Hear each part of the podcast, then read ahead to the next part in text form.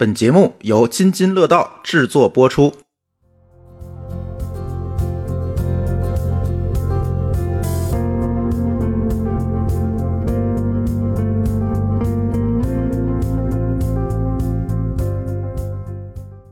各位听友，大家好！这是因为疫情的原因，很久没有跟大家见面的厂长来了。那今天我们这期还要回归，跟我们的创业者来聊天儿。那今天跟我们来聊天的是来自分贝通的创始人兰溪。哎，各位听友，下午好！很高兴有这个机会跟大家一起来交流一下行业，交流一下我们做的事儿，和交流一下整个资本市场的一个情况吧。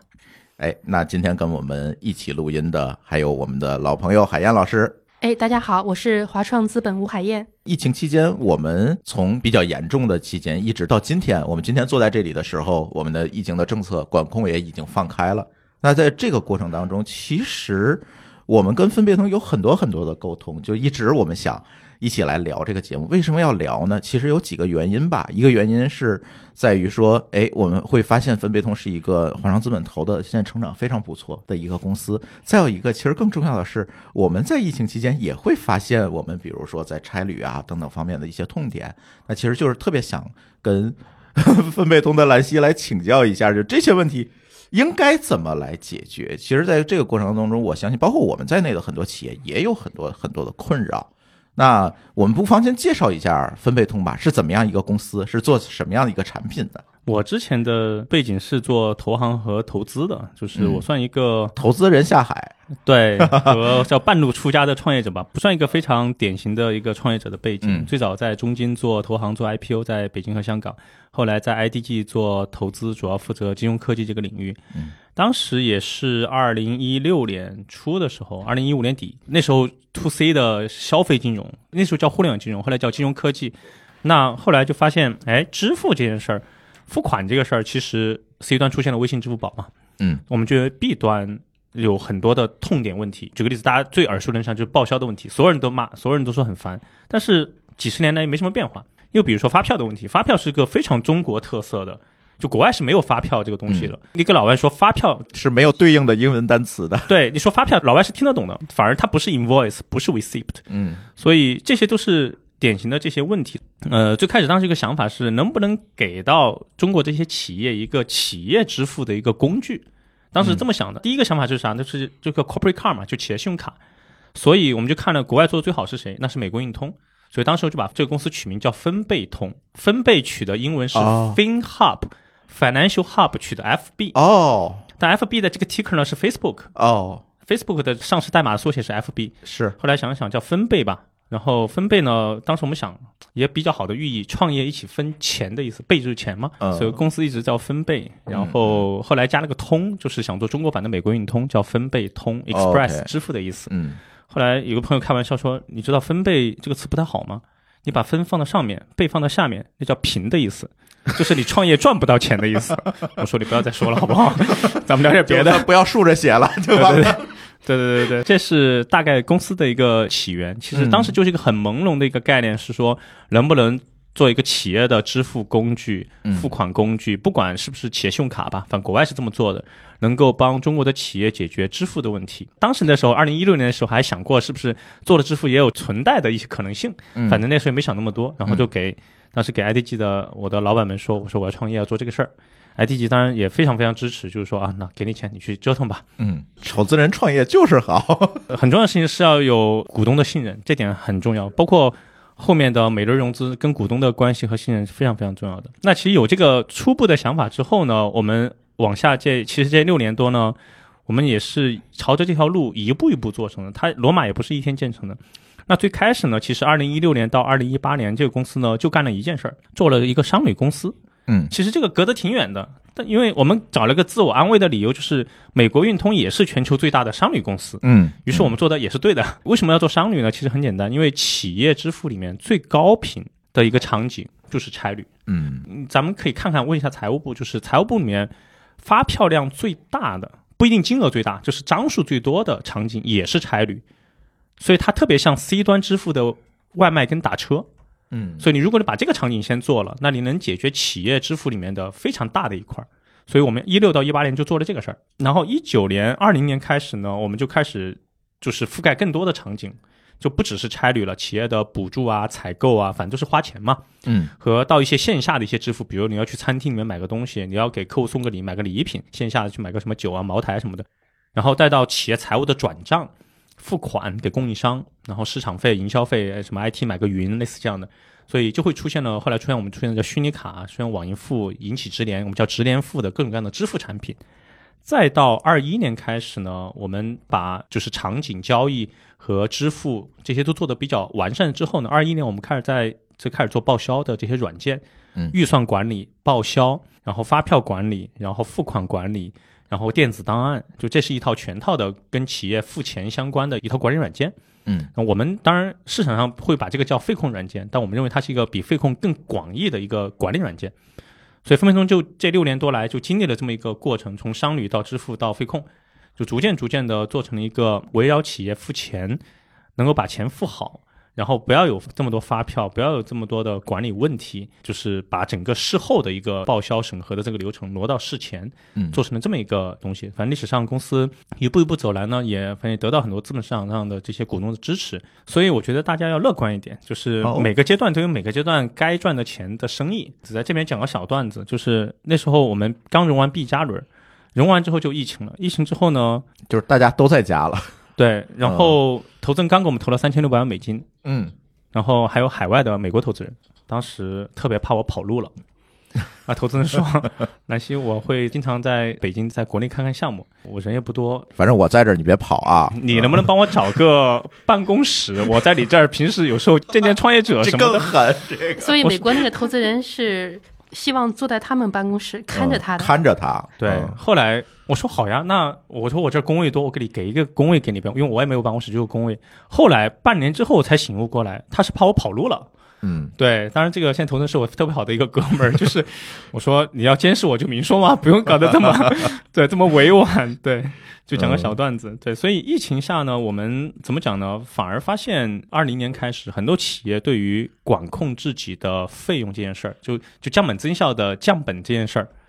看得特别重，哦，于是呢，当然我们也配合着整个资本市场大环境、疫情大环境，我们从二零年开始，在营销获客上面呢，我们也给到客户一些更优惠的政策。所以从二零年开始，整个我们的客户数，包括融资各方面，反而是收入的增长。然后过去三年差不多三年涨了二十倍吧，呃，现在应该是快四年了，二十倍左右。我们也在想，接下来二零二三年该怎么干？对，刚才你说到一开始创业的时候，其实是想模仿运通。其实很多创业公司一开始都是想对标一个海外的产品，我觉得这也很正常。但是你有没有发现，在国内的市场实际上跟海外市场还是有很大区别的？尤其财务这一块，我感觉就是区别是天差地别的区别。对，您说的非常关键，就是中美最大的差别就是发票，本质上发票背后是税制和税收征收体系的本质差别。嗯还有一个差别就是移动支付，就中国的移动支付是全球领先的，嗯，意味着几句话，第一句话是中国所有的企业的支付都要拿发票，嗯美国不需要，美国 receipt 拍张照，甚至不需要 receipt，也手写个说明就 OK 了。第二是中国人不太喜欢刷卡，然后呢，美国人是现在还有很多卡，然后中国人都喜欢移动支付。所以你跟我刚才说做一个呃企业卡这件事情，我首先想到的可能这个事情干不了，因为大家很多，我现在到酒店想刷卡，他都没有刷卡的设备了，对。很多地方。虚拟卡、对，因为海洋总经常去硅谷啊，可能有感觉，就是、嗯。就硅谷真的大家会掏出一张卡，信用卡，是。而且美国的趋势是啥？你看，真的，可能前两年苹果跟高盛做了一张卡，白的那种，特别漂亮，很简洁。而且他们以卡的重量来衡量这个卡的逼格高不高。哦，就中国就觉得不可思议，这怎么还在用实体卡呢？就美国就是这样的。是，后来我们就得到一句话，就是中国的企业信用卡是个 A P P，嗯它不是那张卡，甚至可能都不是虚拟卡。对，虚拟卡本质上就是微信、支付宝嘛。对，然后就这就是典型的中美差异。当然还有一个更底层的原因，就是除了刚才讲的发票的原因、支付习惯的原因之外，就是美国刷卡这个生态极为极为的友好，就是所有的刷卡，就美国的银行能够给到发卡方，发卡方不一定是银行，从一点五到三个点不等的支付手续费的分佣。嗯，那所有人只要他手上有客户，他有 network，他都愿意去发这张卡。而底层是谁在做这个？底层是 Visa 和 Master。嗯，Visa 和 Master 就是一个 utility，就是一个公共设施，你们都去发，反正最后我躺着赚钱。嗯所以它这个生态已经非常非常的难改变了，因为既有利益太大家在这个利益链里绑定的非常深。对，就底层反正都是我。过去一年美股啊，FinTech 公司估值跌了百分之七十，嗯咱们再去看 Visa、Master 的估值没跌的嗯，，Amex 也是一样的，它非常稳定。对，是的，所以底层的支付网络已经太根深蒂固了。中国不一样，中国底层就是银联，嗯，国家的，只有他一家。嗯对，反正微信、支付宝已经把你颠覆了。正是因为这些差异吧，我们在思考中美的时候发现，哎，你不能通过卡的方式切入，你得通过 App 的方式切入。那 App 的方式切入，你不就开始做交易、做场景、做电商了吗？嗯那做做做就做成了一个商旅公司。这里面有个小段子说，我当时 IDG 的同事，包包括海燕总，当时他兰溪里折腾了半天，你给我们讲的这么天花乱坠，你是不是出去卖机票了？对啊，那海源总第一次见我的时候也说：“你怎么搞了半天？我以为你要去放贷呢，你怎么开始卖机票了？”然后呢，我 ITG 内部同事也没有明，我说我要做企业支付，我说我怎么，他就打开 app 给我看一下，就是投资人嘛。然后嗯当时有个特别好的一个哥们儿，现在也是 ITG 合伙人，他说：“你这个字儿不是跟携程商旅一模一样吗？”我说：“不，我跟我说我跟他中局不一样。”他说：“你别给我讲中局，你给我讲现在是不是一样的？”我说：“可能有点差别吧，我比他多一个采购，那本质上你还是卖机票的呗。”我说：“嗯嗯嗯，反说不出来。”嗯他说懂了啊，兰溪出去卖机票了。对，然后后来 IDG 内部传的段子就是兰溪出去创业卖机票了。对，所以就是所以这个事儿它其实是一个挺挺曲线救国的，就是你为了实现企业支付这件事情，但你又不能直接在中国这个市场去做卡，于是你只能去通过场景来切入。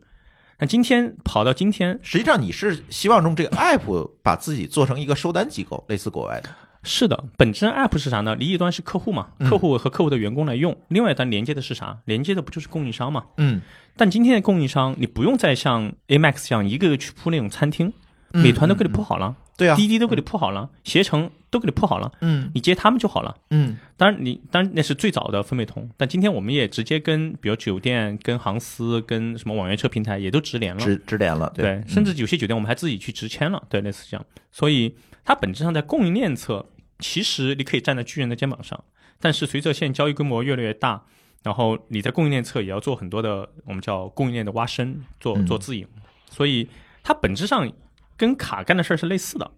但是就是因为刚刚讲那三个问题，导致你必须要在这个事儿上做不一样的产品形态。就是刚才讲的，就是支付习惯的问题，包括发票的问题。因为我把这个公司接入之后，我就可以统一给企业开一张大发票了，嗯而不用让员工每一笔或因公消费都要去拿发票。就贴发票。这个员工做最多的事儿，第一个就是给公司垫钱，第二个就是贴了发票找公司报销。对对对对，嗯是的，是的。然后接着供应商，你相当于给供应商导流了嘛？嗯，供应商也愿意给你分润，这就解决了在中国发一张卡你赚不到钱，国外能赚一点五到三个点。实际上你是拿这些企业资源，又去跟这些供应商去集采。是的，所以后来我去跟我们包括 C 轮、C 加轮的一些美国的股东跟他们讲，因为他们在国外投了我们对标公司 Brax、Ramp、Build.com，因为我们跟他们有五个，现在有五个共同的股东，都是一帮美国人。然后你需要一句话讲清楚，分美通为什么是中国版的 Brax、Ramp、Build.com 和 Amex，就是中国的企业支付不是那张卡，是嗯 App，、而 App 能够赚到比卡更厚的利润。嗯那些投资人眼睛就放光了。他说：“为啥？因为很简单，App 你先给供应商导流，你量小的时候，供应商给你一个点、一点五个点的返佣。现在供应商已经给到我们三点二个点的返佣，嗯我估计明年二零二三年能给到我们三点六个点的返佣。嗯，而卡是固定的，像 Brex 他们就二点七个点返佣。它是一个通道费或者叫技术服务费，你是的实际上收的是渠道费用。是的，嗯是的，所以他会发现我们这个事儿反而比国外刷卡这个事儿更有规模效应，就是你量越大，是是你你的利润越厚，嗯而卡是固定的，所以这件事上就很大的不一样。支付体系里的分佣的话是一个固定的值，是 Visa、Master 在分这个蛋糕嘛，嗯，所以你只能分他们分得的一部分。是。所以他们其实是重新构建了这样一个生态链条和游戏规则。对，对，当然也更辛苦一些。分贝通在国内要建自己的商户网络，啊，对，就海燕总刚讲那句话就哎特别有意思，就是我们发现过去这三四年，全球出现了一百个分贝通，各哦，大洲，美国出现了十几个吧，有三四个跑出来了。嗯。然后呢，就刚才讲的 Brax 现在一百二十三亿美金，然后呃 Ramp 八十一亿美金，然后 Build.com 已经上市的一百三十多亿美金，然后欧洲也出来了，欧洲出来 Playlio 丹麦的那个 Quanto 法国的一大堆，拉美也出来了，拉美出来两个，一个叫 Jeffs 墨西哥的，还有一个墨西哥的叫 Cara，也是十亿美金，Jeffs 二十一亿美金，还比我们估值高呢，因为我们都有共同股东。新加坡也出来了，新加坡出了两个五亿美金的公司，也是一个 Tiger 投的，一个 DST 投的，对，也跟我们有共同股东那。它面向国内市场还是面向国际市场 No，都只做自己那个市场，哦，而且模式非常简单，不用去像分贝通这样苦哈哈的要去接供应商，找 Visa、Master 发张企业信用卡，然后去地铁打广告，哦，然后就起量了，然后就去融资了。但是在中国行不通啊，这个他们用的就是 Visa、Master 的商户网络。通道对，所以想说的意思是啥呢？就刚刚海燕总讲的问题，就是中美和中国跟海外的税制的发票问题的差异，导致商业模式有巨大差异。嗯，海外都是同一个模式，就海外都没有就是发一张卡，对吧？，exactly，、嗯，发张卡，反正美国最高能够给你分到二点七，欧洲最高给你分到一点五，南美更高，南美可能分到二点几，东南亚可能分到一点二。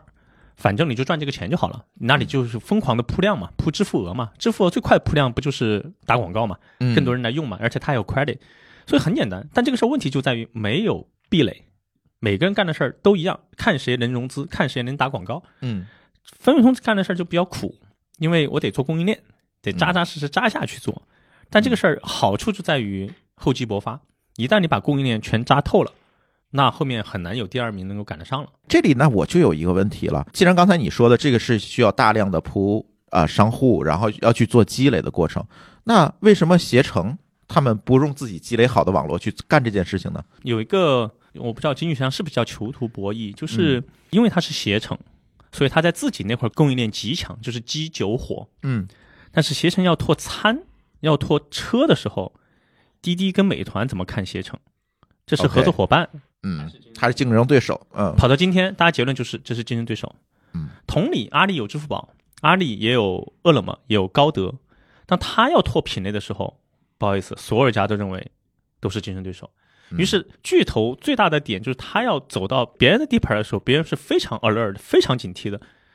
付美通无所谓，你这个公司听都没听过，对嗯你就是个小弟，你帮我卖，本身我们就帮他卖货嘛，帮你卖打车，帮你卖酒店，你卖呗，对吧？我强势，你弱势，我给你少分一对，点。开始就是当别人的分销商，本质上。对，而开始我们也比较低调，也不说自己是商旅公司，就说我们是一个就是卖机票的猥琐发育啊，很重要，很重要。嗯在中国，发现猥琐发育的公司都很牛，比如说拼多多，对吧？是我们要学习呃吸印，对吧？就是我们特别崇拜这样的公司，对，所以一定要猥琐发育。是。那做 to B 产品，其实我总觉得一开始是非常难的，就是找到第一个客户。有没有跟客户打交道的故事跟我们分享分享？确实很难，就是就是你刚才说你自己是一个小公司，你在携程啊等等这些大公司的眼里是一个小公司，那在这些客户的眼里，你也是一个小公司。对叫没听过名字的阿猫阿狗的供应商，是啊对。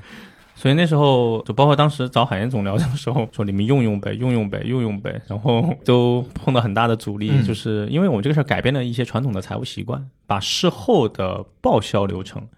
特别是越成熟的公司，比如五年以上，它流程已经固化了，你让它去改很麻烦。嗯，因为我们改成呢是偏事前的，就事前管控的流程。哎，那能不能给大家先介绍一下你这个业务流程是怎么样子的啊？呃，因为大家可能比较熟悉贴发票那个流程，吧？对对你跟那个贴发票的流程有什么不一样？很早以前，现在很多公司都改过来了，就是自己去订机票、自己订酒店、自己去招待宴请，然后完了之后拿张发票来，拿个行程单，拿个火车票票跟着来，一个月就搞一次，然后呢贴个发票，财务部有要求对吧？要贴要贴好了，那不贴好打回去重贴，然后给到财务部，有的是三个月对吧？然后像投资机构比较幸福，有助理可以帮忙贴，对，投行有助理可以帮忙贴，贴了之后呢，财务部来审，财务部审的时候还得一个个把那个发票号拿去验，是真的还是假的？要验票，要验票，因为现在是进入三期，马上进入四期，查到假发票，企业就是要罚款的，嗯甚至法人要进去的。所以确保没问题之后，财务再给你打款，打报销款，整个这个流程一到两个月吧。好的公司一个月，嗯，我来说说我们作为客户的体验啊。海洋老师，你也是他们的客户吗？，对我们是是一个重要的客户，小客户。还有一点就是南希刚才没有提到的，就是我们过去用了一些差旅的供应商，嗯然后如果一个同事要订机票或者订酒店用车的话，那他要写一个邮件去申请，比如说他要去哪里出差。嗯，一般的企业也是差不多流程吧，写个邮件去申请，然后他的上级批了，说，哎，你说你要去上海出差，几月几号去，对吧？住什么酒店，住几天，什么时候回来？他先要写个邮件去批，批完之后呢，那个行政的同事再打电话去找供应商给他去订这个酒店或者机票。嗯然后订完之后呢，他自己去垫资，然后到月底了再拿着发票来报销，大概这样一个流程。这个流程里面涉及到那个审批，那么邮件审批肯定是散落在一大堆邮件里面，对吧？然后这是其一，其二的话就是助理呢要一张一张机票去订。那你的差旅的行程有变化的时候，那你还要再打电话给你的行政的同事，让他帮你去改签。那行政的同事一天什么事都不用干，就站在那里帮大家订机票嗯 改签机票，然后嗯改酒店，嗯因为投资人的这个业务里面，他的那个行程是非常激动的，跟一般企业还不太一样。有的企业可能他的那个行程相对来讲比较固定一些，嗯投资人呢，这个他在外面行程变化是非常非常多的。那这样的话，那个行政的同事有很大一部分时间就是天天帮大家改改签哎改签，嗯这个是一个非常麻烦的一个事儿。所以我们当时说，那那我们必须这个把风媒通给用起来啊。一方面，当然我们要 eat our own dog food 嘛，要这个 自己投的产品再差也得用起来，对吧？嗯，这样好好给兰西提意见嘛，这个督促他去改正，对吧？嗯去提升产品，这一方面肯定是我们自己要用起来。第二的话就是，我们希望我们是一个扁平的一个 lean 的一个 organization，对吧？我们也希望我们更加数字化一些，把我们投的软件都用起来。所以我们也不希望我们还在用着古老的方式走这个古老的流程，每天电话来电话去，然后月底还有一个差旅公司加个皮包上来收款 开发票，那我们觉得这个呃这个太不高科技了。嗯所以我们当时还是硬逼着大家把这个新的东西先用起来了，已经用了好几年了。对，然后后来用了分配通这个流程变成什么样子呢？就是，呃，管理者、财务负责人把内部的这些差旅制度、报销制度、拆标、审批流全部先在系统里面设好。嗯设好之后呢，机票、酒店、打车、火车这几个几个高频的。但除了这个之外，还有什么呢？还有比如说商务招待宴请，嗯，下午比如说行政他可以叫个下午茶，叫几杯咖啡，啊、哦，这都可以啊这都可以。啊，还有什么呢？就是很多公司是有餐补的，互联网公司，嗯比如晚上加班到七点以后有餐补，有车补，嗯有很多公司有出差补助，嗯，甚至现在我们已经进化到什么了呢？就是有有私车公用，您自己有车出差，企业给你报销油费，哦那你出差了多少公里，要开分配通的导航来算，哦非常智能的。它有一些游戏化的一些设计，就是鼓励企业的员工在这个规则的设定之下呢，鼓励他去省钱，因为省钱的一部分也可以分到他的这个奖励给他的个人账户。哦，对，就比比如说，嗯我给你一个间夜的住宿费的标准是一千块钱，但是你特别的好，然后你你找了个六百块钱的酒店住了，嗯嗯咱们不就省了四百块钱一晚上吗？嗯这里面的百分之二十可以返到个人账户去消费，哦作为奖励。这样的话，达到这个企业费控，但是员工也开心的目的。企业自己设那个比例，对你不能企业这个费控控得很紧，然后导致这个同事们都不开心了，对吧？啊，所以就是各种各样的因公，咱们能想到的场景，甚至什么发快递，对吧？比如说你要寄个合同，我们销售要寄个合同给到客户，那这个钱应该公司付嘛？以前也是他自己垫，虽然这个钱很多，当然可能也员工也不不报了，但是有的可能就特别多的那种。然后呃所有的这些场景，然后全部都可以在分配通上先设好，然后员工去花，花了之后呢，每个月月底统一企业跟分配通来结一次账。嗯员工是完全不垫钱，不用拿发票和不用报销的，我们叫三无：无现金、无发票、无报销。还有一个隐形的好处呢，就可能是作为企业管理者感知会比较深的，就是比如说你到了季度末或者年底，你要看一下我今年的费用花在什么地方了，对吧？尤其是我企业里可能有多个项目并行的时候，我要拆每一个项目的盈利，项目对对对哎，项目的盈利率，哪些成本是在哪些项目上？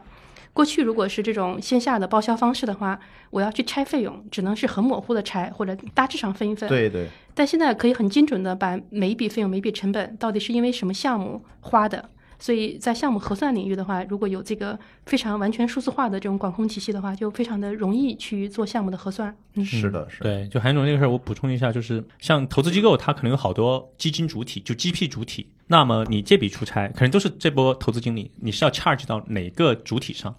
换在我们另外一种东西，就是那种上万人的集团型公司，它可能会是我的那个 HR 编制应该是在 A 公司，但是我这次为 B 集团就 B 公司去做业务，嗯，嗯我应该怎么 charge？这涉及到跨子公司之间的这种费用核算，费用核算、审批，嗯然后呢，就很多这些事儿，所以就是简单来讲，就是我们把整个事后的最后拿发票来审的流程变成事前先管控好，然后员工去花，员工就不要碰资金，不要碰发票和不要有报销。所以系统自动的就把费用归集好了。嗯，嗯，这在企业内部的这个成本核算和费用管理上是非常方便的。对，然后这里面这个转变呢，最开始其实对企业来说是很有挑战的，因为动了它原来的流程嘛，所以也动了它原来的供应商体系。对，对其实是动了很多人的蛋糕哦。是的，是啊的，是的，所以我们就做了几个优化。第一个优化就是您原来自己的供应商，我可以帮您托管上来，嗯，那这样的话就不会去动一些采购的蛋糕嗯对吧？蛋糕。第二个就是说，哎，您可以把一部分和大部分流程走到事前，但是您或多或少还有一些事后的报销，怎么办呢？我们也把报销给您做了，就是你也可以在我们这上面报销。那可能百分之九十九十五用了分配通直接就付掉了，花掉了，嗯剩下百分之五也在我们这儿报销，那就全了嘛。那企业看报表就很全了。充满着中国智慧。呃，反正就是对，要要要向现实低头，对，不能这么的理想化和绝对化，对，要实用主义，要摸着石头过河，实事求是一点，对，所以走到今天，为什么后来我们像我们从商旅走到支付，为什么最后二零二一年还是做了报销呢？就是发现这一个词啊，就辩证的看这个事儿，就是我们干报销是为了干掉报销，哦，就是我们做报销这个功能是为了让企业不今后不再有这个功能需求，这事儿很矛盾啊嗯。但实际上我们现在客户就是这样，就是因为用了分配通，反而它的报销量大幅下降。你是希望把所有东西都放在事前来解决？是的，，是的嗯。但是我还是需要一个东西帮你兜底，嗯，只要能兜底，客户就安心了。对你的一一万种费用里面，可能有个别的一两种暂时还不支持在线的流程，可能百分之五也好，百分之五以内的好，可能还是要走事后报销。但这个事后报销的话，这个很少量的事后报销，如果用系统去走，也相当于没把这个分费用和分批去报销的这个流程，不是全部集中在财务部了，是，而是每个同事直接去分到个人手里，直接去在嗯而且线的比例也去完成了很。小。是的对对，是的我，我们就打了个比方，跟客户讲的时候，客户一下就特别接受，就是。你看微微信支付宝最开始出来的时候，就在在淘宝上，在什么打车啊，在在这些场景上用，对吧？高频场景，嗯它也没有干掉人民币，嗯，但是实际上从二零一六年开始，咱们可以观察一下啊，基本上没有什么人用人民币了。对，你看最后被干掉的是啥？是 ETC，是街边收停车费的老大爷。对，就那几年，我们还是得出门带个钱包，得带着零钱。现在呃交停车费，对，嗯当时我们是有恐慌嘛，是怕有需要人民币的时候。现在大家不会有这个恐慌了，对于是干掉了钱包这个行业，干掉小偷这个行业。嗯，对，其实也是一样，弊端也是一样的。对是，总会有一些报销，但可能有一天就突然一下 overnight 就没了，对是是是。它需要一个过程。但支付宝干这个事干了十五年，哎，但是我有一个特别好奇的问题，比如说你这个分贝通的 APP 出去付款的时候，那它展示二维码，别人也能扫吗？是的，呃，哦我们是分两种，一种是我们自己聚合的一些供应商，嗯。比如机票、酒店、打车、吃饭、什么外卖这些，那您就直接在我们这上面订票、打车、吃饭就好了，那就已经付掉了，就付掉了。比如在我们这儿打车，就一键叫市场上所有的网一键叫车，嗯，对，甚至我们还做了一些功能创新，就比如说您它后面接的是我们企业账户，换句话说是企业直接付了，嗯而不是个人先付再去找企业报销。嗯对对对对对，但是比如说是在街边，我超市买买瓶水这种场景的，哎，那个我们就有一个叫虚拟卡的功能，啊就是您就可以打开微信支付宝，选这张卡去付，哦或者我们最近刚上的功能是啥呢？您就直接打开分贝通，分贝通有个付款码，这是我们跟银联合作的，您就直接扫。而付款码背后呢，也不是您个人账户的钱，是企企业账户的钱对，是的，企业有一个二类户，在那里面放了一些钱，哦哎，预存了一些钱。所以它就分成了两个分支，一个分支是我们分配通接入的场景，你就直接去消费嗯；没有接入的，那就是纯支付嘛。那这块就是用这个去付款，对。嗯，但第二种呢，就需要您自己要上传，在分配通上上传发票。嗯，就实在没有办法用电子支付手段来支付的这一部分费用，是的，是的，也就是这个可能就对标线下那种必须用现金支付，就是那个你当年还 ETC 还没有电子化的时候，你是我要掏出来钱，我付哎给他那种，对对。对对对，大部分时候你可能的微信、支付宝直接付了，对吧？对对少数部分你还用一些现金。嗯，但是越来越少了，现在几乎就没有了，感觉。是的，是的，嗯，我从兜里想翻十块钱出来已经很难了。是是，所以这个事儿就它是一个 foreseeable，它可以被预见的一个趋势。是是是，嗯实际上你们也是吃了中国电子支付的这个普及的这样一个红利了。是的，还是中国的现在所有的，我觉得互联网的创新，或者说我们叫科技的创新，你一定要站在前人巨人的肩膀上，嗯没必要什么事儿都从零开始做。对，嗯所以我们认为移动支付，包括当年的叫移动互联网或叫 O to O，嗯然后电子发票，就这些都是底层基础设施了。嗯你要在基础设施之上去做应用层创新，或者叫技术层的创新。嗯对，这是我们的一个当时的一个思考。所以在推动这个事情的过程当中，有没有企业提出反对意见，说你这个东西我用不了？有有有有有，就是特别多。就是我个人归结于，就中国的软件卖起来很难的点，就是在于。不管是什么软件，在企业内部总会有反对的声音。是对，你看钉钉，对吧？你看钉钉的钉钉的 App 评分只有一点几分，不是让小学生打的吗。因为一个新的软件出来，你多少是要改变一些习惯的。是是，你凡是改变习惯，你就很难在一开始的时候全部是赞成的声音。同意。对，所以上一套软件都是自上而下的，逼着上才上。都是一把手工程。呃，我我说说我们有哪些反对的声音。第一个反对的声音就是。你这个东西会不会比携程贵啊？你这个东西会不会有什么隐形的费用啊？有没有捆绑啊？就类似。你的打车软件的地图不准确。对啊，你的这个体验，你你看滴滴我用习惯了，对吧？你这个做的没有人家做的好呀，就是你这个使用习惯，我很我很不习惯。你不能改变目的地。对对对，啊，现在可以了，现在可以了。我们也在进步，对。所以我想说，这第一个就是说，我们刚用他们的时候是每隔一段时间给他们一份这个需求报告的报告，对，告诉你这些我们同事们反馈你这些地方不好用，现在已经提不出来了。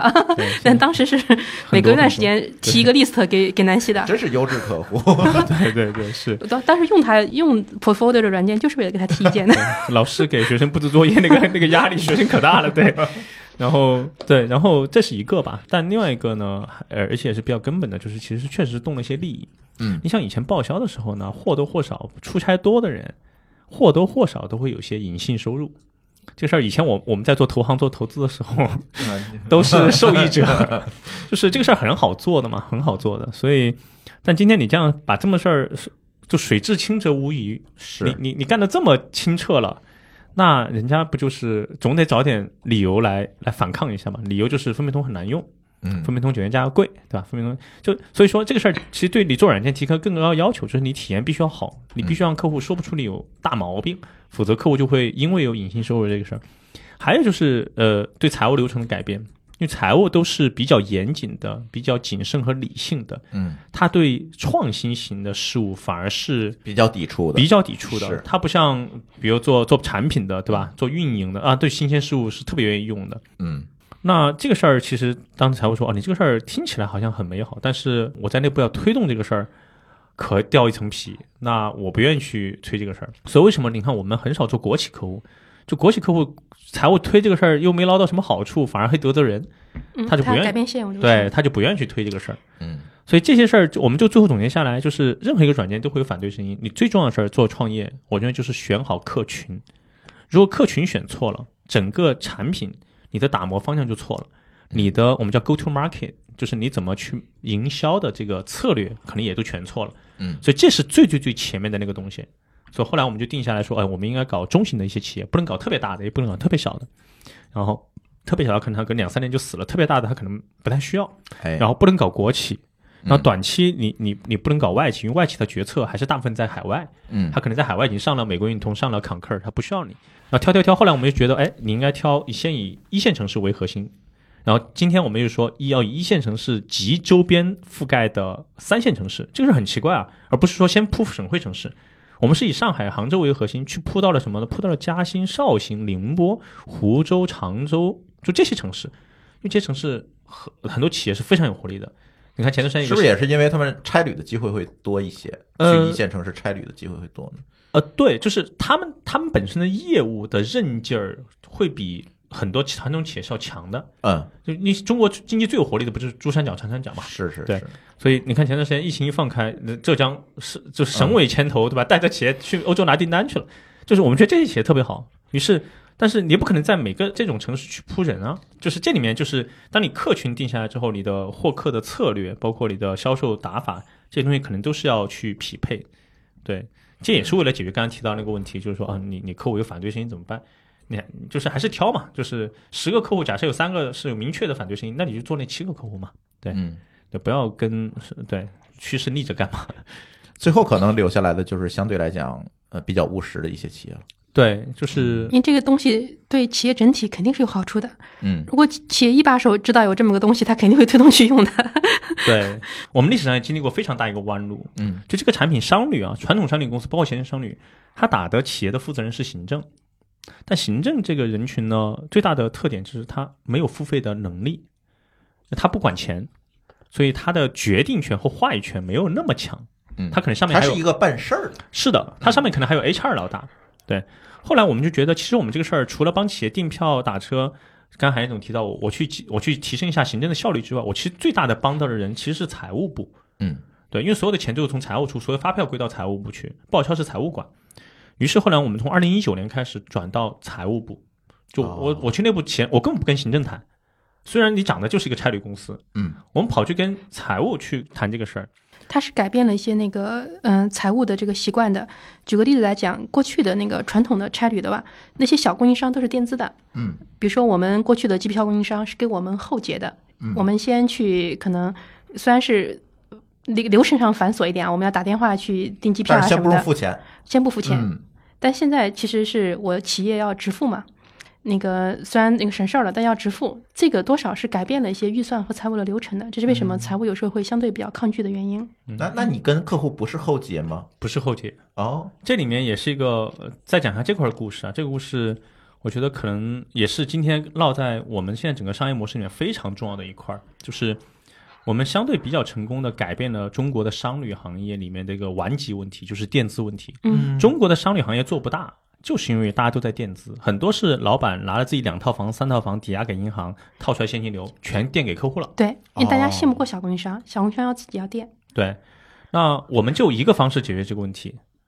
不找行政谈，就好比 boss 直聘，对吧？找工作跟老板谈，就是你绕开他就好了嘛。嗯。然后我们给财务讲的不是订票垫资的问题，是我我给你一套软件，帮你解决了因此产生的发票报销问题，全程没讲商旅嗯嗯嗯，这个事儿，财务认不认？财务说我认。好，我没有垫资，你得充值用。第二，我还得向你收软件年费，所以一下流转两个问题：差旅公司是不收年费的，我们一下收了年费，我们还不垫资，于是整个公司的收入和现金流蹭蹭蹭往上涨。还是一个选对客户的问题哈，呃，主要是服务对象或者叫对，是的。而这个嗯事儿怎么出，怎么有这个想法呢？很简单嘛，就是投资人，我是做投资人出身的，投资人一看垫资就就躲得远远的，因为我当时就是那个投资人，对，所以一一听说这个客户要垫资啊，算了就不投了。所以你必须逼自己，倒逼自己去去符合我们叫资资本市场认可的模式。嗯，而这个事儿改变，其实全行业我们在商旅行业算非常大的一个创新。今天很多商旅公司还没有转过来，所以他们现在业务量被我们超过去的原因，就是因为我们现在商旅业务涨得很快。今年疫情下，我们也涨了百分之六十 GMV，所以就是因为这个模式的转变，一下我们不用垫资了。嗯和我们还收了很多年费上来，因为我们像财财务有钱啊，对，所以这个转变是非常非常关键的一个一个转变。对，那今天呃收了钱之后，那那就会有一个新的问题，财务是说你这个钱放到你这儿，你跑路了怎么办？嗯这么多对吧？债券教育公司、P to P 公司，后来说、嗯我们就把这个钱放到银行，于是就成了我们的商业模式。对，本质上是我们这个对我们企业来讲，可能就是我们有一个二类户啊什么的在里面，嗯还是我们的钱。嗯我们可能过去把钱分了一点点钱到一个二类户里面，作为这个差旅专项资金。从这个角度也解决了企业可能要事先要预付一笔资金的这个担心吧。也解决了信任的这个问题，是因为有银行在中间，其实就是相当于还是你相当于做了一个支付宝嘛，对是的分配痛不呃碰钱。是的，因为支付宝是拿支付牌照，其实这是我们当时的战略决策，就是你到底去买个支付牌照，还是全面选择跟银行合作？支付牌照太贵了，呃，现在两亿多，对，这个就一石二鸟或一石三鸟，既解决企业充值的资金安全，怕我兰溪跑路的问题。第二呢，我就给银行带来了很多客户的开户，嗯带来了很多资金的沉淀，和所有的交易都必须要过银行的账户，又带来很多交易的流水。于是我们找银行要钱，于是就成了分通的第三块收入，就既有年费了，嗯又有 GMV 返佣了，就供应商返佣了，嗯，还有银行银还有行返佣还有银行的嗯分润了，对我们叫分润。我们叫分润。分润 OK 对。一下就变成了不是一个纯 SaaS 的模式，SaaS 就是像财务收份年费嘛，嗯。我们额外多两份钱，那你同一个获客成本就 CAC、嗯。Customer Acquisition Cost，你能换回来三份钱，而这三份钱不是都像一个客户薅的，因为客户总共就愿意给你付这么多钱，对吧？年费。对，看海燕总说，对吧？六万块钱太贵了，对，你不能再向海燕总说了 是，挺贵的，对，主要我们人数比较少，但我们贡献的 GMV 比较高，所以理论上讲，像我们这样的客户应该少收点年费。是，那我就对海燕总就不能再说，我甚至还给他打个折，但没关系，海燕总因为海燕总那个华创给我们贡献的消费额，我向供应商、向航司、向酒店又收了份钱，嗯因为海燕总把钱存到银行去，银行还得给我分一份钱，那不就解决了海燕总希望我打个折的问题吗？那就打个折嘛，对不对？就这个事儿已经谈妥了是吧？刚才录节目之前还没有谈妥，所以其实它其实本质上是一个商业模式上的一个一个创新。这个我们后来把总结成叫 SaaS 加 X。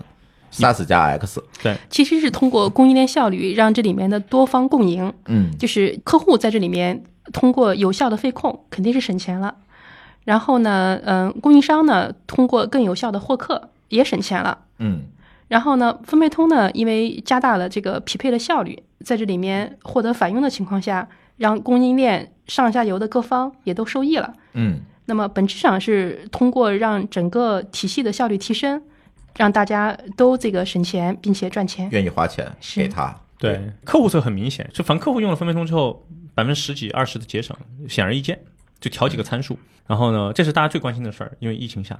然后供应商这块呢，以前它 C 端的这些流量，它要给 OTA，要给什么滴滴十五到二十几个点的抽佣，它现在分配通给他带客户、带交易量是 recurring 的，就因为这因为我们都是企业客户，你你这个月出差，下个月也得出差，嗯。这个月住你这个酒店，下个月还得住，这是非常优质的客户，且他只需要可能给我付五个点的费用，他省了大量的我们叫营销费和抽佣。对，所以这里面如果没有这个平台的时候呢，客企业客户和和供应商，因为供应商也是企业，嗯，他们之间的互相匹配，中间都是有要有各种各样的隐形的成本是的，嗯。渠道商、分销商、销售，各种各样这样的成本在，因为每次都是散的对散的的这种对接。现在这个在平台上有效对接的时候呢，这里面的这个整个的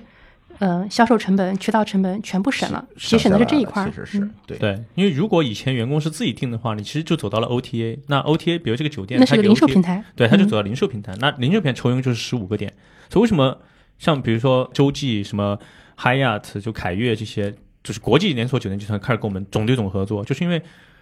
就还是我们这儿效率高嘛，我们这儿我们这儿其实省了很多营销成本。对，是的，嗯所以我们就就现在只有万豪还没搞定，其他几乎全搞定了。就国内的前二十大酒店集团，我们已经全部是战略合作了。像华住，我们跟他签非常多的量，对，类似这样。所以同样的道理，你去打网约车平台，就所有的网约车平台找我们说我要上你平台，嗯嗯，就是因为我这儿有量。对，同样的道理，我们现在下一步再再考考虑餐的问题，采购就更是这样了。它相当于代表它的所有企业客户在跟供应商在做团购。对，有点类似这样。然后我比 C 端的这个效率更高，和嗯最重要的事情是 B 端是 recurring 的，它持续发生的。嗯，银行也是一样，银行找最难的事儿就是找中小企业客户，对对这是老大难问题了。然后呢，我们这儿批量给他导个一千家，然后呢，批量一千家开户，一千家存款，然后呢，所有的支付全在银行那儿。银行呢，就是一看，哎，你你还有这么多交易数据，行，这个客户经营质量好，我要跑去给他放放放贷款。放贷，对，这个这个客户里面这些高管拉出来三十个人，行，我给他搞点个人信用贷款，嗯，办点什么私人银行类似这样。哎，所以银行天天找我们说要跟我们接 API，对，因为我们这是要接 API 的，就开放银行是的不是说只是给你导个线下客户。对对对，所以本质上它是一个用 tech 的方式去改变了传统供应链和改变了传统的银行的一个事情。对，嗯所以这个事儿其实是整个我们叫社会效率的提高，就对，所以我觉得这个事儿其实你越做的规模越大，它其实它就有个飞轮在在背后，对。然后在客户侧呢，也是我们今年发现很有意思的一个点，就是，哎，就是以前我们跑去给客户讲讲讲啥呢？客户不是特别信，我们真的是闭关，我我把我们的商分，把我们大数据团队拿来闭关搞了一个月，我说总得找点东西跟客户去聊天嘛，对不对？嗯 后来我们总结了两个东西，一个东西叫 XBR 数据发现，X 就是要么是 monthly，要么是 yearly，BR 是 business review，嗯。就是我给你一份咨询报告，告诉你你用分贝通一年、半年、三个月、一个月下来这些数据，我通过数据有哪些 findings，就是有哪些发现，嗯。然后这些发现我们给到你一些建议，你可以省钱。举个例子，我们发现客户，我们去拉了一个数据说，呃，很多客户是要求说两个人出差去同一个城市要合住，实际执行的时候非常差，因为大家没有任何动力合住，嗯，又不认识，睡一张床，坦诚相见，对吧？就是很尴尬，我也不愿意这么干。但是呢，企业要省钱，这个事儿很关键。你想，呃，像我们公司是四百的标准，你去开两个房间就八百。那我如果合住的话，我们可以把拆就把标准定到六百，你们两个可能住个六百的酒店，那我也省两百啊。那所以这样的情况下，我们就定了个规矩是男的女的不许合住，怕出问题。VP 级以上你可以不用合住，剩下所有同学不管你是哪个部门的，反正拼单给你拼到你必须合住。啊，一线问题特别大，一线说我不知道他今天也在上海出差，哎，这个理由很充分哦。然后我们说你不知道，数据知道，系统知道。然后我们就做了个功能是 push push push 你你你订票的时候 push 你说谁谁谁已经订了这个房间，你跟他一起住，或类似这样，谁谁谁今天也要出差，因为你是事先有申请单的嘛，出差申是的，请单。是的，这一个数据发现给到我们一个企业客户，一年能够给他省五十万的酒店费。啊，然后这客户说，然后我们找客户说升个版呗，从六万升到十二万，多付我六万。嗯，他他愿意给你，那当然，嗯，但这样的发现，这只是一个发现，我们给了他三十个，哦，他就炸了。然后再举个例子，什么？就比如说，我们一年发现你住华住住了这么多个建议啊，我们跟华住关系好呀，我帮你做协议价谈判，你去跟华住谈，华住可能都都都都不跟你谈。是，现在把数据摆在面前，让你跟华住谈。谈，对我们拿着这个数据，用华住本来我们就认识嘛，然后拿这个数据跟华住谈，说我们代表这个客户来跟你谈，你给他一个什么样的协议价？是八五折还是八二折？他自己没法谈，他自己都不认识华住，对啊，对啊，所以客户一下又省他自己。过去手里也没数据，他不知道他他也不知道哎有多少人他住了多少华住多少这么 坚业。嗯但正是有这些数据，他可以再改变行为，他可以内部再发个文说，大家出差优先住华华住，哎，嗯华住也乐意，嗯于是三个点又省出来了，又三十万。嗯，然后我们拿着这三十个算算算，算了个几百万，升个版呗。投资人说我们要 NDR，对，升个版呗。所以一下就把投资人的需求、我们的业绩需求，然后客户的节省的需求和供应链侧希望做大 GMV 的需求全部 match 了。这就有效飞控嘛。嗯，对对对，那这种数据发现还有特别多特别多有意思。再举个例子啊，就是跨城打车，嗯，北京不太存在，因为北京周围没有城，除了天津，就是江浙沪那边。江浙沪很多呀，很多呀，嗯。就是很多同事从上海打车去苏州，打车一打一千多块钱，打车去杭州，对，一千五百块钱。以前呢，就是睁一只眼闭一只眼就过了，然后我们把这些数据拿出来给到企业说，你应该让员工打车去虹桥，虹桥坐高铁，杭州东站出来再打车，这个时间也差不了太多的。然后呢，这个数据一拉给到客户说，因为你调这么一个政策，你就很简单，你就拉拉一个跨城打车禁止掉，嗯，或跨城打车必须要 CEO 审批，员工就不跨城打车了。嗯，就这一个调整，又三十万。对，就我们实打实的客户，有个客户叫，我就给他调了这个点三十万。嗯，我升个版呗，就这样的一些发现，就全是我们大数据团队用他们自己的一些思维来，那种结合我们 CSM 团队的一些发现，特别特别多。然后，呃，我再举个例子吧，就是订票，这是个非常非常 common 的一个例子了，就是提前预定天数。一般嘛，像投资机构嘛，就不怎么管这个事儿嘛，当天退改，当天订。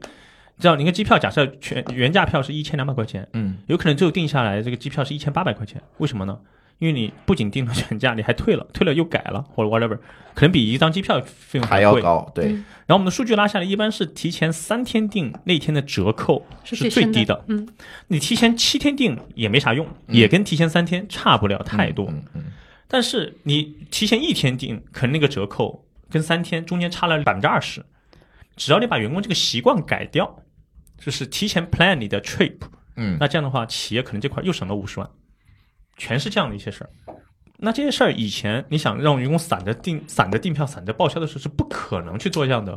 的没错东西的。，这个我以前打工的时候啊，因为公司这个制度的问题，我基本就是到了机场现买票，因为反正你也能给我报。对，对，然后自己创业时一般就不敢这么干了。是是是，所以我们给了客户这个，我们把这个叫 XBR，就比如 quarterly 或 half year 或 yearly 的 business review，嗯。其实它是个咨询报告了，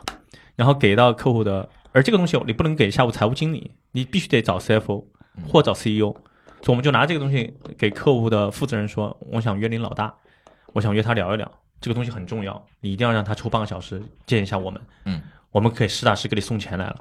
客户一听炸了，客户一听这个分配通要好好继续用，而且用的场景要越来越多，把补助也用上去，所有的事儿可以通过科技技术的手段去解决一些问题。当然，我们也不是说全部去管员工啊，就是我们也是在找两者的 balance。举个例子，比如员工，我们最近推出来的员工的会员，嗯就是跟携程会员、滴滴会员一样的。就是也是分那个跟王者荣耀一样，什么黄金、铂金、钻石、黑钻那个类似这样。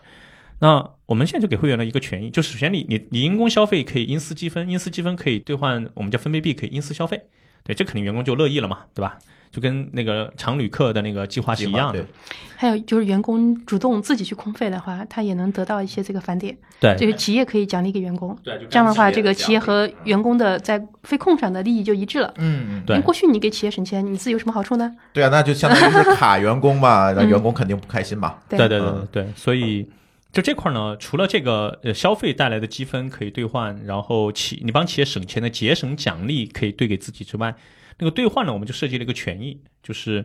比如说你是我们的呃钻石级以上。那我们可能就到了一定的积分之后，我们就送你一个权益，是送你一个，比如说黑珍珠一星以上、米其林一星以上的餐厅，两个人，嗯，然后免费的一个体验，我们叫真享套餐，嗯换成中文叫真香，嗯就 真的像那个真香，叫真享套餐。那其实员工就一下，我们在我们试了十几个客户就炸了，说哇，原来就是因公的消费还能这样玩儿，哦，OK，就是因为他平时以前不会吃一个人均一千块的米其林餐厅的，因因为那个美国运通呢，虽然是商旅卡，但实际上那个持卡的个人，嗯、如果他是高端的商旅卡的这个用户的话，他个人也有非常非常多的这个权益，哎权益。嗯。嗯，呃，韩彦龙讲的就是我们当时设计的初衷，全面学习美国，因为美国运动最牛的就是它那个无限额的那个那个黑卡，黑卡，对，嗯那个是特别牛的，你可以呼叫一个直升飞机，类似这样。所以我们想在这块儿要要不惜投入做客户体验，嗯对，这也成功解决了就刚刚您您问的那个问题，就是一线员工反对你怎么办？就是你一手要，这是 to B 或做 to B 的生意，永远最难的就是决策人跟使用人之间，平衡，你到底服务谁？嗯你要比较好平衡。所以这个点就我们做了很多这样的虽然堵住了很多跑冒滴漏，但是员工在这个使用过程中，他也名正言顺的嗯积累了很多个人的 credit，、对吧？嗯对嗯对对，而不是是用跑冒滴漏的方式去积累这些。对。所以刚刚提到的这个数据发现，其实是我们今年去跟客户交流的时候屡试不爽的一个招儿。然后我们最近正在把这个东西做到线上化，就让客户自己去调参数。这个事儿呢，后来我们又升级成了另外一个东西，叫价值计算器。这也是我们学我们你美国一个对外公司叫叫 Ramp，就是说你到底给我省了多少钱，你你得你得给我算清楚账，你你别来给我忽悠。其实我们客户现在特别实在，本来我们客户就是实在的客户，所以大家就是说钱。然后虽然谈钱伤感情啊，对，就是。那后来我们把这个叫 value calculator，就是怎么来弄呢？我们给客户算了三三份节省，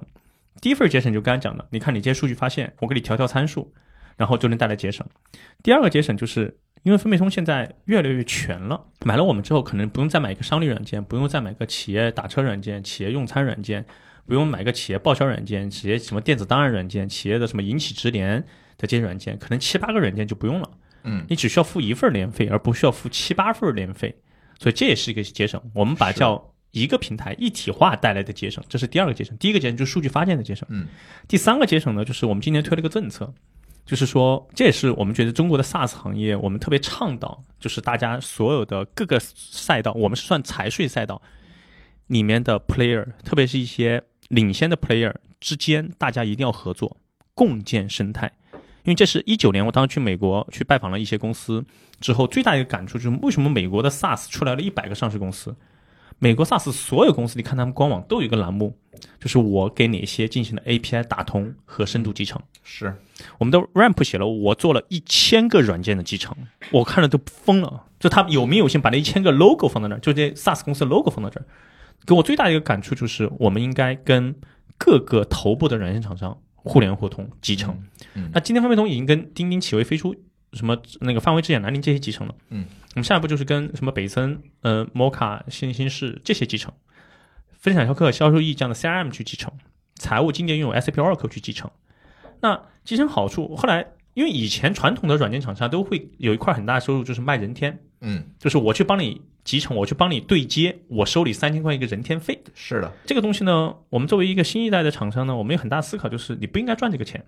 我们认为，你既然做一个云化的 cloud cloud base 的一个公司，你应该就是就是一个年费 SaaS recurring 收费，对，订阅费你不应该再回来变成一个外包公司。对啊，你不应该再去卖人头。所以后来我们就推了一个叫对接全免。嗯你只要买我们十二万以上的版本或六万以上版本，那我就哪些就给你全免了。我们现在是六万的版本，OA 系统、财务系统对接就不收费，嗯不用管多少人天，反正分配通掏钱。然后呢，十二万以上版本你去对接银行，我也不收费。嗯，所以这样的一个政策下呢，看起来分配通损失了很大的一块实施费的收入，实际上换来了客户就会买我们的高版本，提升了你的 ARR。又同时你把客户的这些系统对接了，他再不会换你了，因为换你的成本太高了。于是你的 NDR，嗯，就是金额续费率或者说叫加速续约率又守得住，所以它是一个一石多鸟。而客户一旦把它对接上了，他会把更多的费用放到分配通上来花，来支付。于是我的返佣又上去了。那你对接的这些平台，他们愿意跟你对接吗？会不会动他们的利益呢？哎，其实这个事儿我们就发现，他们有可能不免费，嗯但是他们特别愿意推我们。举个例子啊，就是范威，范威是个 OA 嘛，嗯，范威以前说，比如他他推我们的友商，假设是个飞控平台或者是商旅平台要去对接范威，范威要向客户收三万块钱，我们的友商也要收三万块钱，客户要收六万块钱，客户说那这个项目就不做了，于是范围内三万块钱也挣不到。嗯。今天他推推分配通，分配通免费，范威还是收三万块钱，客户只用花三万块钱，客户说那就做了，，OK，范威把那三万挣走了，嗯，我们是不挣的，因为我们要要粘性嘛，嗯嗯所以带来这个格局是我们现在上上所有的这些软件厂商都成了我们的朋友，主推分贝通，我们没有任何其他的分润利益，你又变成了他的这个对接接口平台的这个销售渠道因。为这里本质的原因就是说，分贝通放弃了做软件部署实施的那块的收入，对吧？因为我们这个挣钱挣的不是那块的收入。对，哎，我们一方面当然是作为一个真正的 SaaS 公司的 SaaS 的年费，另一方面就是我们跟商户收的返佣，这个后面可能才是我们更主要的这个这个或者说日后越来占比越来越高的收入，而我们不太在意一次性的这个软件对接的那个传统软件的那块收入。对对，但正是因为我们比传统 SaaS 公司多赚一份钱，我们才敢有这样的魄力是核心去做的还是这样的这个嗯的取舍，而这个取舍又让我们的这些要对接这些伙伴多了一块主营业务收入。这里面有个悖论，经常大家说生态说你你帮我卖，是吧？然后我给你分佣，嗯，大家不太敢拿这个钱的，因为你想是，我是范威的销售，我天天帮你分配通卖，我的老大肯定不乐意的。是。但是我卖了你分配通，能让我范威多多赚挣一份收入。三五块钱，哎，这是我的对。对业绩嗯，我愿意帮你卖了。这是嗯。这里面微小的差异会带来巨大的生态能不能推成的底层的逻辑。这是为什么以前生态推不成的原因，就在于大家就需要对。对方帮你卖，这怎么可能呢？就是国内的那个企业软件发展慢的一个原因啊，就是那个阶段还没到那儿，就是 SaaS 的那个生态不太成熟，优秀的 SaaS 公司还没有那么的多，优秀的 SaaS 公司的客户渗透率也没有那么的高，所以在那个大部分企业软件的那个后台那里，SaaS 软件的那个总的份额还 penetration 还没有那么高的情况之下的话，SaaS 的优势就是单独一个 SaaS 的优势就体现不出来。那分配通主动的去跟大家去做了很多这样的 API 开放呀、对接之后呢，其实是也是在主动的去推进这个生态。对，这个事儿是我们今年下半年的一个很重要的战略。前两年我们的战略就是补贴，但今年不能补贴了，然后就实打实的还是一样。最主要，你今年的 GMV 的量也够大了，所以对商户的谈判的压力小了，所以也不用补这个量了。这里我特别好奇，那疫情没有对你们造成影响吗？反而你的 GMV 二零一九年我们的 GMV 是五个亿，嗯然后今年二十多个亿。还是那个话，就是每个阶段你应该有每个阶段的打法。危机危机总会有危也有机，找那个机就好了，你不用去抱怨危。实际上你是在帮助客户省钱的这个过程当中，把省出来这一部分多出来这部分拿到自己手里。嗯，SaaS 软件的几个客户价值，嗯，叫开源节流、嗯避险、提效。实际上，企业最敏感的就是开源，然后第二名呢，在在提效呀、避险呀，还有这个嗯控费啊，就是这个里面节面流，节流其实是节流是感知最明确的，因为提效的感知没有那么的明显明确，对没有那么的明确。你效率提了多少，给我企业带来什么好处？效率提升的这个不太好，容易观察出来。但是他这咔嚓一下就给人省三十万，这个非常惊人。是的，省出来是净利润，净利润就是 PSPE 倍数。这是 SaaS 对企业客户的这个重点价值。嗯嗯，对，我们就发现你在每个阶段，比如前两年我们就是不像是在有优惠券儿，对吧？有后返的这些政策去激励客户尽可能用，来换啥呢？换了看起来我们损失了一些销售费用，换来了更大的 GMV。当我们 GMV 到了一定体量之后，我们预计明年还至少能翻倍的体量的话，我们的供应链已经有些 bargain power 了，而且 bargain power 大部分还给了客户了，因为给客户更低的价格了嘛。嗯，那这样的话，我这个飞轮就会越转越快。那这个时候呢，我们要开始思考下一个打法了。下个打法就刚刚提到的叫对接全面，嗯，就我们不收对接费。那这个事儿其实对，就就怎么讲，对传统软件厂商是一个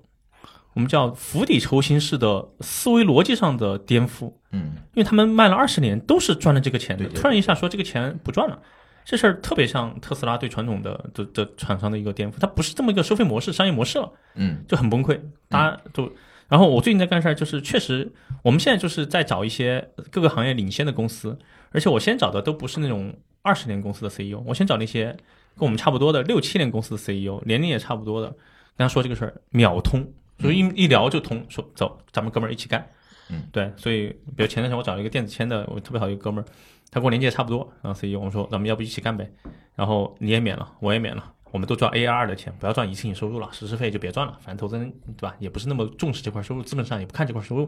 他说行啊，他说你这个事儿我也是这么想的，对。嗯，但是可能跟更更传统一些厂商讲，他们可能还是有个思维的转变。美国的 SaaS 公司，即便是二级市场上市的 SaaS 公司，大家最看重的那个财务指标就是 ARR（Annual Recurring Revenue）。嗯，那个一次性的收入都是单刨开的，或者根本就不去提那个指标的。对，这还是回到刚才投资人创业这个优势，就是还是要紧盯资本市场。我们当时经营策略最重要的一点就是想一切办法要做高收入，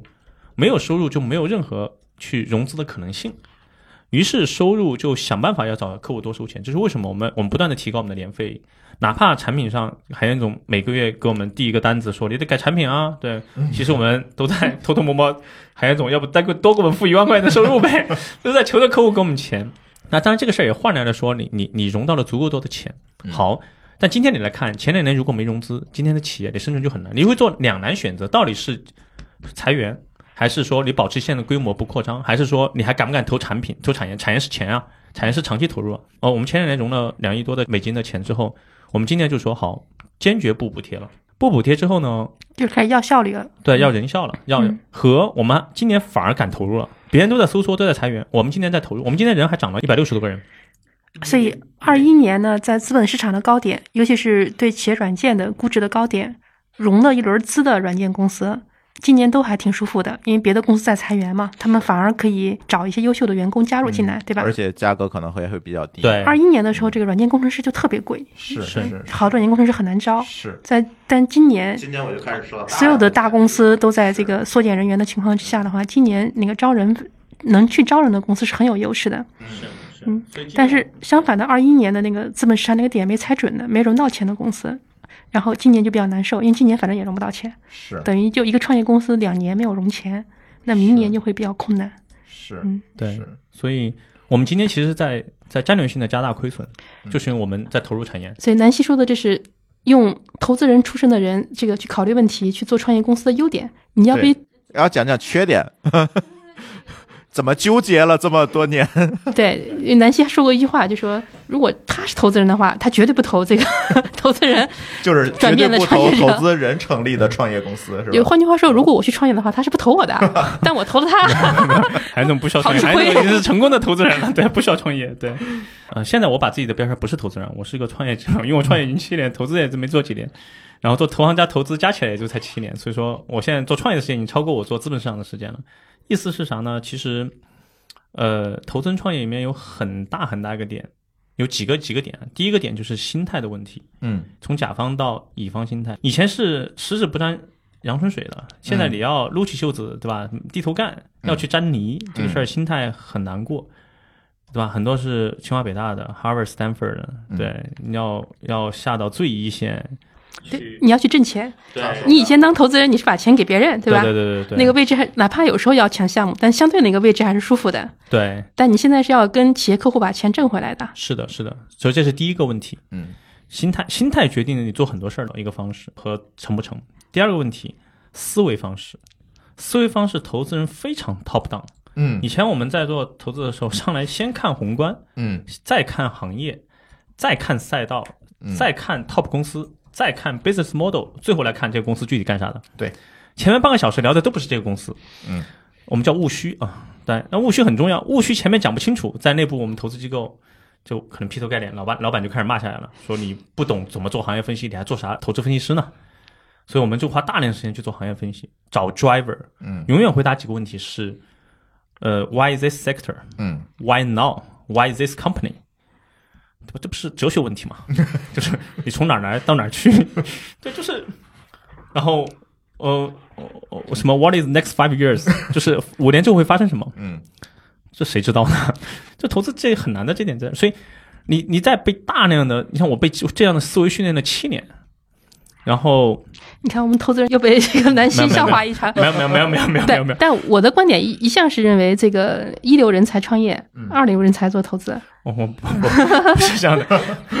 你们两位就不要互相吹捧了。对，这这这是事实。美国的趋势就是优秀的创业者最后也去做投资了。对，创业者是创造优质资产的嘛？没有优质资产，投资人投啥呢？所以本质上，整个投资行业是一个支持体系，是一个服务体系。一流人才还是得去创业和创业公司去创造这个价值。所以刚才讲这个思维，其实核心想表达意思就是，投资人是 top down 思维，嗯，但创业呢，其实你要找非常小的一个点，bottom up 起来。你可能就是在一线抓到了一个某个客户的痛点和需求，然后你去满足他需求，客户愿意给你钱，哎，你这个事儿就跑通了。比如我们最开始找的其实就是商旅订票的这么一个很小的需求，然后我们的友商找的是报销要电子化的这么一个需求，我们找的是干掉报销这个需求，这需求都对啊，没有对与错，我们和我们友商做事儿都对。但这个需求很小，你说这投资哪会发现这种需求？反正发现就是美联储、美国、美联储会不会加息，对吧？在讨论这个问题。然后中国的新能源赛道五年之后会是什么格局？中国新能源车会有多少辆？他不会去找那么小的一些点。但是我的回顾总结就是，投资人都挺失败的。过去几年很多大的这个环境变化，我们连半年后的事情都看不到。所以想说意思就是这个 mindset 呢，会导致你完全不一样。你做事第三个点就是。就第一个是心态，第二个是 mindset，第三个点是，投资人其实是不太擅长做管理的，因为投资人是信奉的是叫 star performer 或 star analyst 的文化，跟投行有点像。还有一很重要一个原因，就是因为投资团队的机构都不大，而且非常的扁平化，都是人嘛，所以他没有特别多的系统和流程，也没有产线，所以很多投资机构其实不太重视自己的那个内部的有效管理的。嗯，一个运营型公司，他会讲 S O A S L A，会讲 S O P，对，投资机构很少讲这些东西。对，然后我这几年，特别是这三年，我打磨下来就懂哦，原来管理需要战略体系、制度、方法、流程、工具，嗯，需要有 S O P，需要上系统去管，嗯，然后呢，需要就是管理者，我们叫管理武力，我们内部总结的啊，需要有哪些有哪些能力，然后呢，怎么 inspire 团队，对吧？怎么考核？这点我们以前都不 care 这些东西，做投资的时候，所以他其实对一个人来说就全心去学一套东西。这个东西你看教科书，管理学的教科书好像也不是能够照搬过来的，就挺痛苦的。是，它是大量的实践摸出来的。是的，是的。所以投资人创业最大的点，为什么我我说为什么之前会有这句话，就是投资人去创创业，你最后为什么投资人不应该去投呢？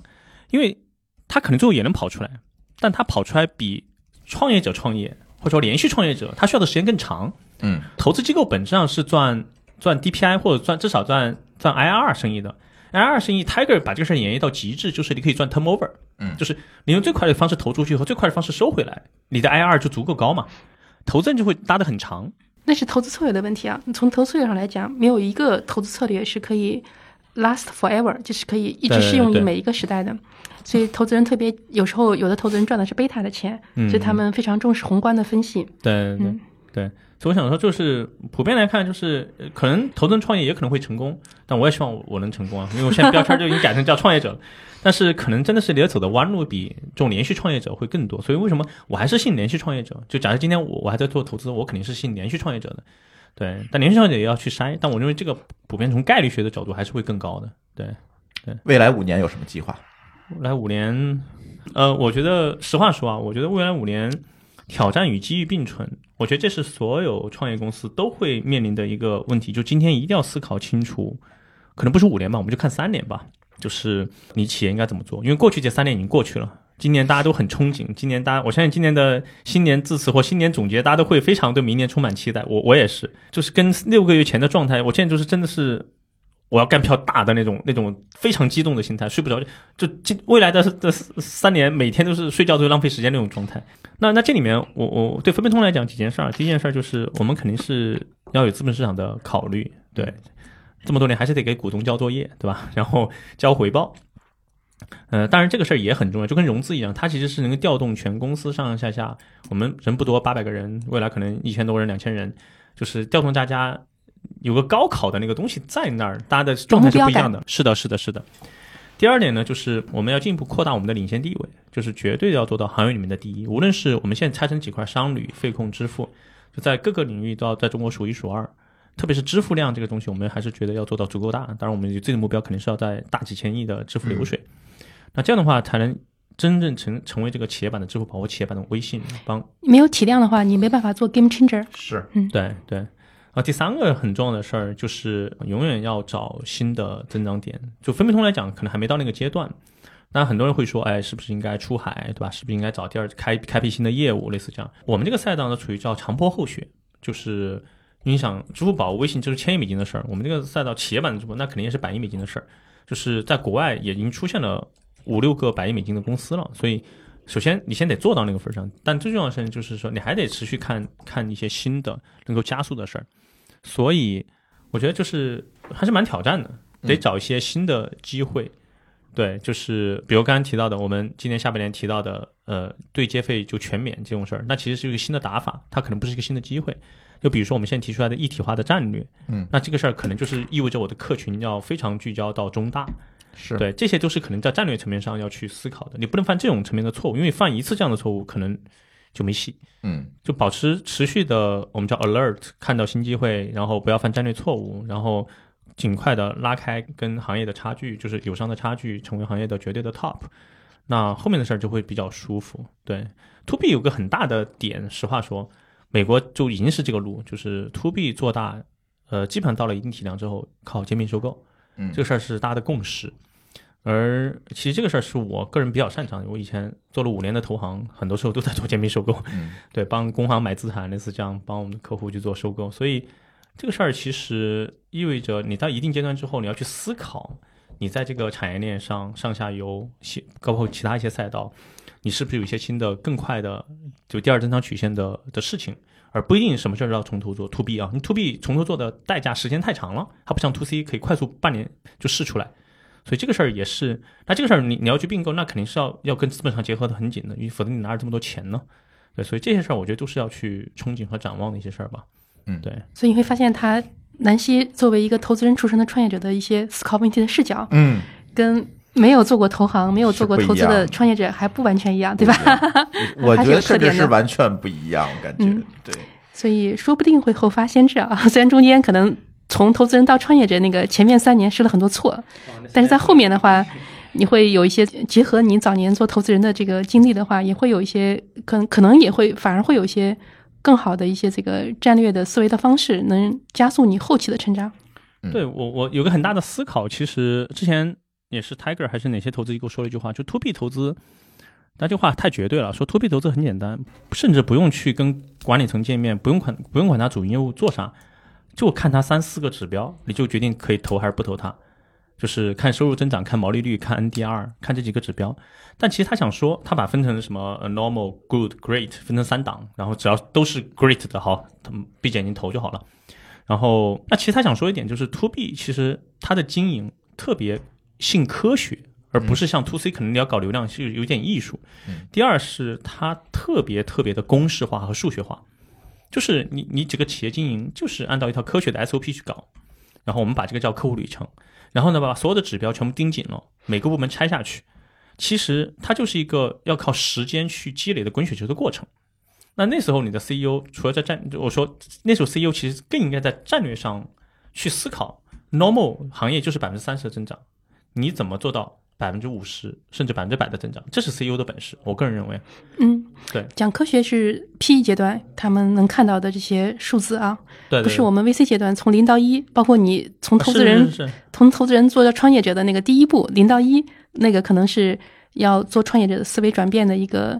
一个地方，因为从零到一的时候没有那么多 top down 的事情，是是，就是把手弄脏，从从这个 bottom up 把事情先做起来，对吧？是滚到一定程度之后呢，才能这个自上而下的去发挥早年做投资人的思维优势。是是是，对韩总讲的是没错。就前几年我们也不这么盯数字，前一六年到一八年压根儿就不看收入的，一九年开始那时候已经到 B 加轮，投资人要开始看我们收入了，对吧？那时候也算一个中期中期 VC。然后那时候我们就开始说，哦，原来要看这些指标，我们才开始就跟考试一样，说考试要考这个，赶紧刷题啊，就赶紧改团队绩效啊，就是这么做。在企业初期和行业初期的话，数字指标没稳定下来，那个数字看了之后，以后也会有很大的这个改变。嗯，那个客单价呀、毛利率呀、嗯，那个 NDR 啊这些数据，在前三年的时候，其实数据指标还都不稳定的。嗯其实没什么可多可看的。对对，对，但分配通现在这个阶段，因为我们 C 加轮嘛，嗯嗯，再做就可能是 D 轮或者说或 Pre IPO 轮，不管怎么叫吧。就是，那这时候其实我们就是要实打实交作业，就是看数字增长，每个数字你要 manage 到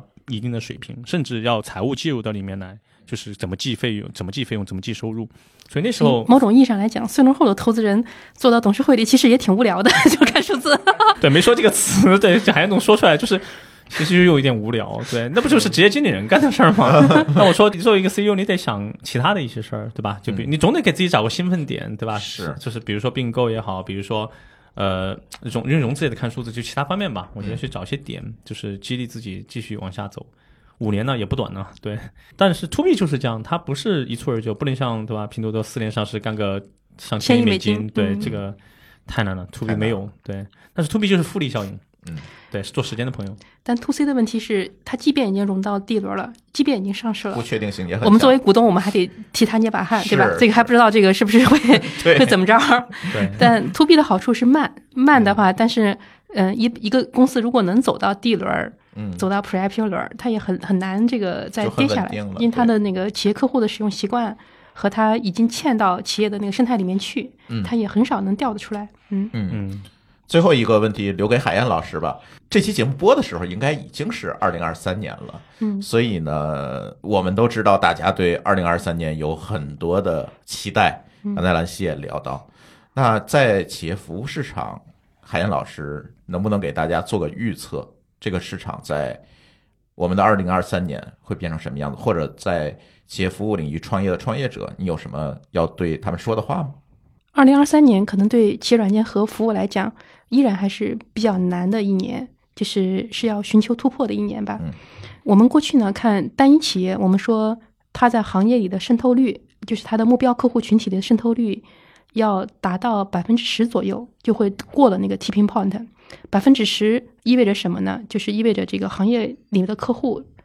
不管用没用它，都至少知道它和听过它，有一定的这个品牌信任感。所以它的销售的这个嗯、呃费用占比就会下来，那个销售就会变得容易起来，客户带客户呀，口碑传播呀，它就会翻过那个 tipping point。后来这两年呢，我们发现呢，国内的 SaaS 跟海外的 SaaS，西方的这个 SaaS 公司最大的区别是，整个生态其实还没有到那个 tipping point，还不是单一的一两家公司去产生突破的问题，而是整体这里面最优秀的公司。整体的这个在行业生态里的这个成熟度和 tipping point 还没有翻过去，嗯可能个别的公司可能已经接近那个 tipping point 了。所以呢，如果要中国的 SaaS 软件如果要发展要加速，其实也要到这个整体的渗透率要到百分之十。就是比如说我们一家企业客户用的软件里面有百分之十以上都是 SaaS 软件，而不再是传统的那些软件的时候，那个 SaaS 的生态就是互相的 API 对接呀，互相的打通呀。这个时候呢，包括数据的打通，那么数据的关联，数据的这个生态上的这个联合，这时候呢，SaaS 的这个威力或者 SaaS 的这个有效性才会更大的体现出来。比如说，如果华创用的所有软件都是传统软件，只有分贝通是 SaaS 软件，那么分贝通的最大的效用也还没有充分的被发挥出来。所以整个生态的成熟可能还得再再几年时间。所以可能未来的两三年是国内的 SaaS 软件的攻坚战的那个时候，大家要一起去翻过那个 tipping point。嗯所以 SaaS 的创业公司们首先要互相联合起来，大家那个互相的那个去认对方的 API 啊、互相去做一些协同啊、什么的。另一方面的话，也可能也要等到这个企业客户在 buyer side 方面对这个 SaaS 软件的认知越来越充分，可能一些个别的优秀的 SaaS 软件取得一些突破之后，比如说分配通取得突破之后，那么相关的财务软件呀，相关的那个 ERP 啊，那个或者 CRM 软件，哎，大家可能也意识到，其实那个如果能打通，如果也都能用 SaaS 的话，对企业的数据的可视化、企业整体效率的提升、费用的降低都很有效。这个时候呢，那么互相这个这个协作一下，那么让整个 SaaS 行业尽快的去达到那个 tipping point。中国会有一大批优秀的 SaaS 公司上市，可能是未来十年可见的事情，只是只是早一两年或者晚一两年的事情。但可能二三年还是攻坚的一年吧。嗯，大家还是要继续猥琐发育，是吧？是的，真的是攻坚战，这嗯这一年，对嗯，二零二三，对，虽然可能疫情这个从单个的企业客户来讲，可能疫情让他们的差旅费用会减少了，因为今年出不去嘛，嗯那个大家能够能去顺利的去开展这个业务，去差旅的这个变少了，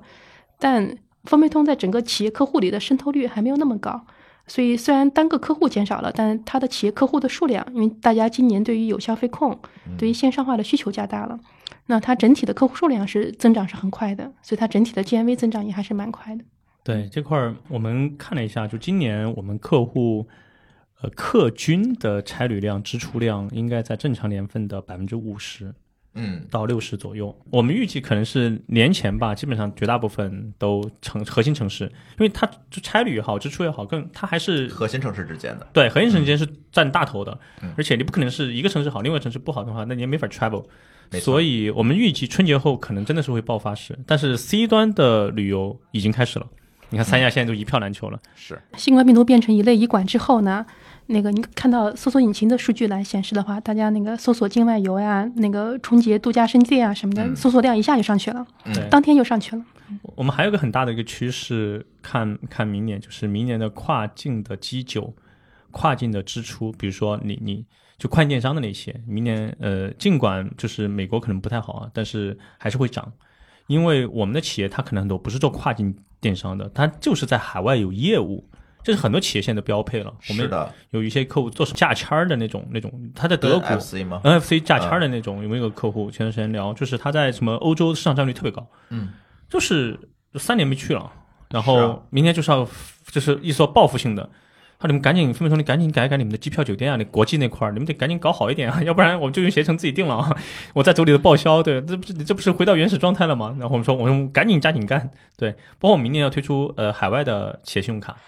就是你去海外的一些刷卡，就是用分分通付了嘛。我们现在只有国内嘛，嗯所以这些事儿都是一个明显趋势，明年肯定会那个的，肯定会付会大家要会往外走了。要的，，要的，嗯因为中国经济现在就是在寻找增长点嘛，就是海外中国还是很猛。你看这次世界杯对吧？就中国企业太猛了，对，就在海外中国企业打还是很 easy 的。中国这么卷，对不对？九六零零七，对不对？就是这种卷出去，海外哪儿卷出去卷死他们。对啊，所以说还是在海外很有竞争力。一个企业家朋友，他去北美那个去待了三个月之后回来说，机会还挺多的。他说他对海外市场的观察六个字，就跟国内市场比，它叫做成本高，效率低。他觉得 他作为一个中国企业，在国内跟同行卷惯了，他觉得他去海外去拿客随户，便卷一卷就能卷死他们。他觉得还比较容易。对，对于 to B 来讲，还有很好的点就是付费意愿高，付费能力强，嗯，就特别是软件啊，但不一定适合东南亚，但是比较看欧美是特别明显的。是所以这个是那这个事儿，我们也是也是觉得明年是应该应该是一个很发力的点，所以我们充满期待，真的是充满期待，就是可能是过去这三年最激动人心的时刻。终于这三年有一些好消息了。对对对，嗯真的是叫激动人心，所以就刚说嗯未来真的是睡觉都是浪费时间，要好好干啊。对对，所以我们又回到了那个激情澎湃，虽然疫情下我们也是每年翻倍增长嘛，又回到了激情澎湃里的就是对。什么两倍保底，三倍不是梦，我们开始喊这样的口号了。内部对，对，所以对还是值得好好干干的。对，哎呀，不错！我们二零二三年第一期的《厂长来了》给到大家这么大的一个信心哈，二零二三年也给大家一个好的期待吧。也谢谢海燕老师能够来跟我们一起来录制这期节目。嗯，谢谢大家。好，谢谢大家。好好，那我们这期节目就聊到这里，感谢大家的收听，我们下期节目再见，拜拜拜拜拜。感谢您收听本期节目。本期播客节目由津津乐道制作播出。您也可以在我们的官网 d a o 点 f m 找到我们的更多内容作品。如果您喜欢我们的节目，欢迎在微信、微博、朋友圈等社交媒体转发分享。您的分享对我们而言十分重要。如果您希望与我们互动，可以关注我们的微信公众号“津津乐道播客”，天津的津，欢乐的乐，道路的道。在关注后按提示操作，即可加入我们的听友社群。